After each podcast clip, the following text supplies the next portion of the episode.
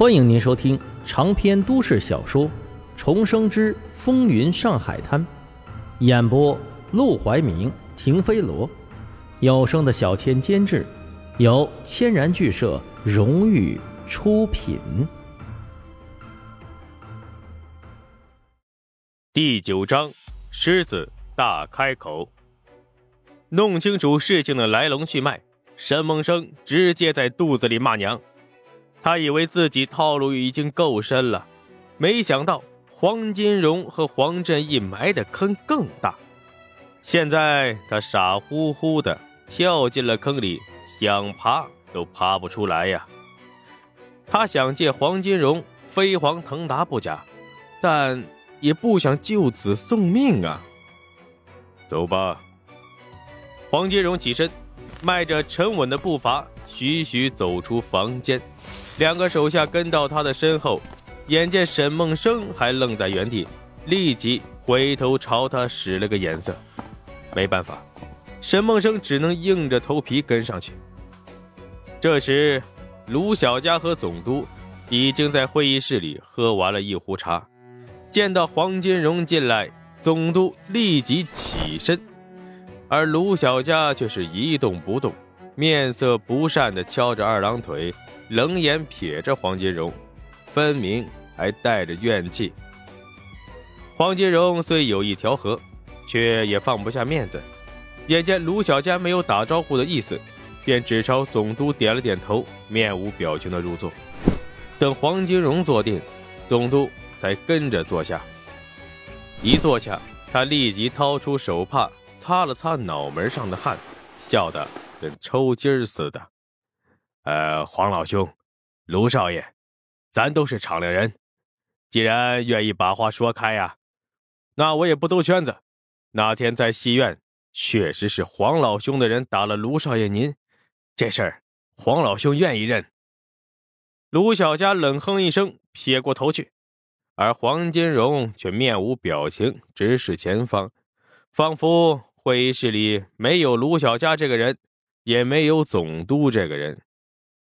而沈梦生站在黄金荣的身后，死死地盯住卢小佳。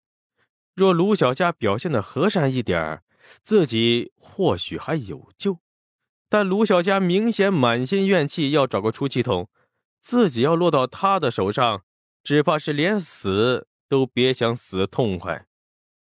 呃，但是卢少爷，那陆兰春是黄老兄的女儿。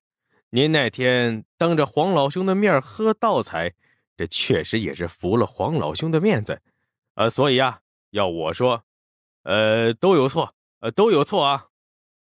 此话一出，卢小佳眼睛猛然睁大，拍案而吼：“你他娘说什么屁话呢？老子卢少爷，卢少爷别激动，呃，别激动啊！”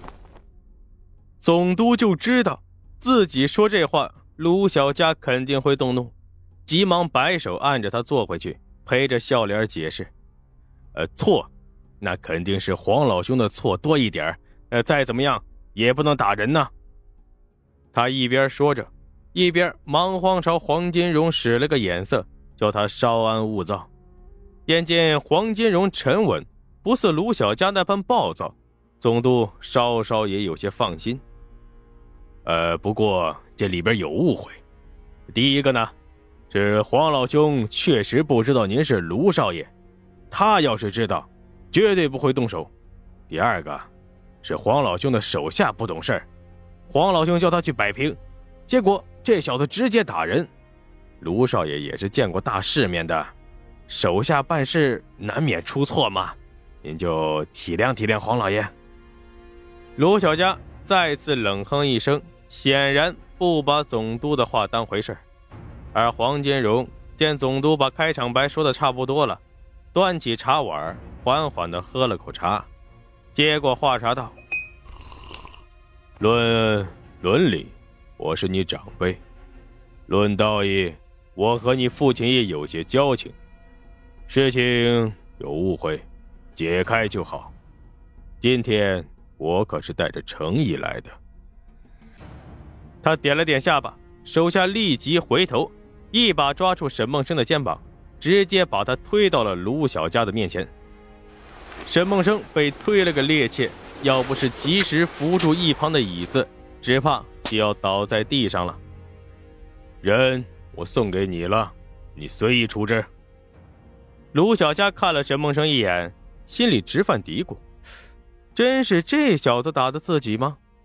那天晚上灯光太暗，事情发生的又急，说实话，他还真没看清楚。不过。这小子看上去面貌端正，都死到临头了还能保持冷静，也不像是一般人呢。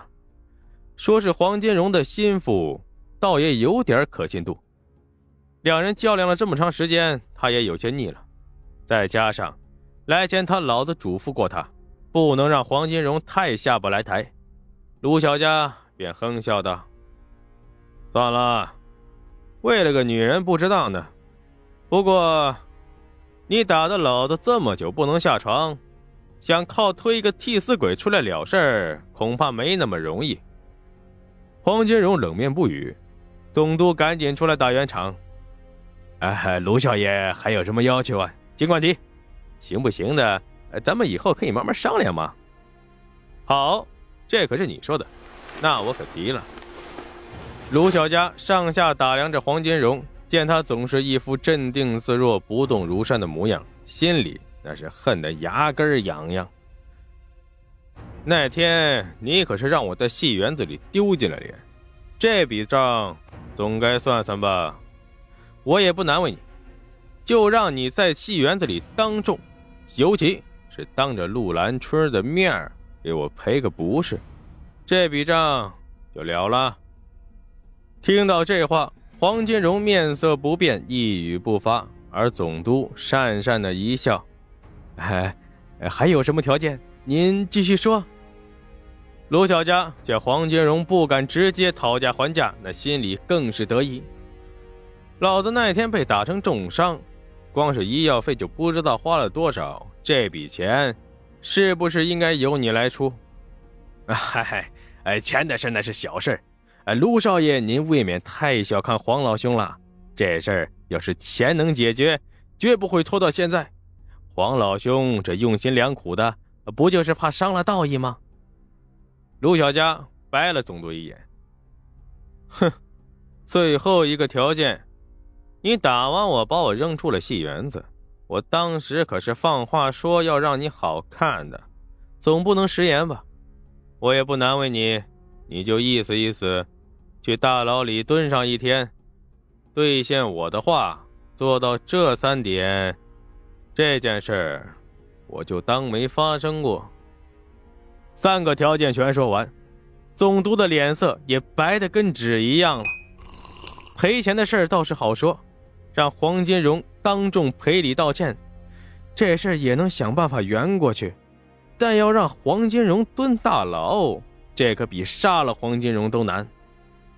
他询问似的看向黄金荣，而黄金荣却好像没看见他似的，目空一切的望向前方。很显然，他不同意。这总督喉头上下滚动，不住的吞咽着口水，两边的汗水都快汇成了小溪，而黄金荣却惜字如金，不同意卢小佳的条件，又不肯开口。他虽然心向着黄金荣，但也没那个胆量跟军阀二代讨价还价，只能止不住的擦汗，以此掩饰自己的紧张。而气氛逐渐变得僵硬起来，黄金荣脸色越来越沉，就连卢小佳也不耐烦的换了个坐姿，总督窘迫的都快哭了出来。就在这个时候。一个醇厚而饱满的声音响了起来：“要我说，这仨条件都不合适，